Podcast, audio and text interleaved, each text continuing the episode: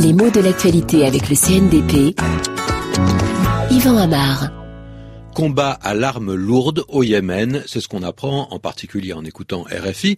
Et cette expression combat à l'arme lourde, on l'a souvent entendu ces dernières semaines, à propos de la Côte d'Ivoire, de la Libye, de nombreux théâtres d'opérations, comme on dit, où se déroulent des affrontements sanglants.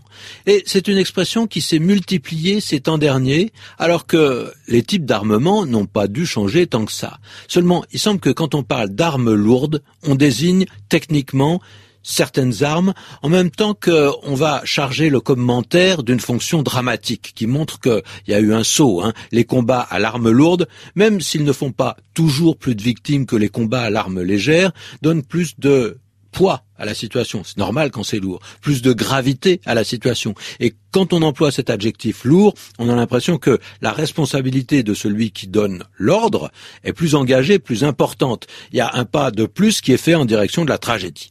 Alors, est-ce que techniquement, on passe une frontière?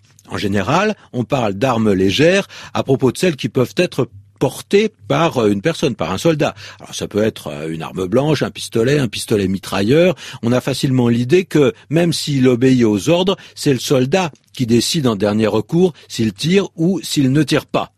Alors que quand on parle d'armes lourdes, d'abord on pense euh, aux canons, aux mortiers, aux chars, même aux missiles, donc on imagine que les tirs dépendent plus directement d'une chaîne de commandement.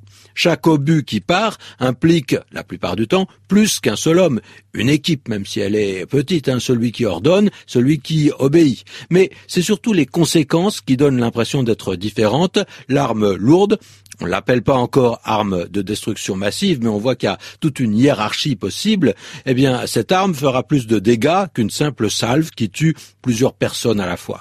L'arme lourde, elle détruit en même temps la maison, le mur, la route. On fait pas le détail, quoi. Et le mot lourd évoque justement le poids en même temps qu'une certaine force de frappe et en s'opposant à l'adjectif léger, il donne aussi l'impression d'une machine qui se déplace moins vite, qui est moins rapidement mobile. Alors cet adjectif lourd, il est très utilisé dans des situations différentes avec un effet de sens plutôt négatif, euh, surtout quand il s'agit de violence. Par exemple, avoir la main lourde, c'est punir sévèrement. Cela fait penser, bien sûr, à la gifle, mais euh, pas seulement. La gifle, elle est forte, elle est appuyée. Ce n'est pas la main leste, c'est presque le contraire. En tout cas, ça donne l'idée d'une répression qui est euh, déterminée, qui est forte et qui est préméditée.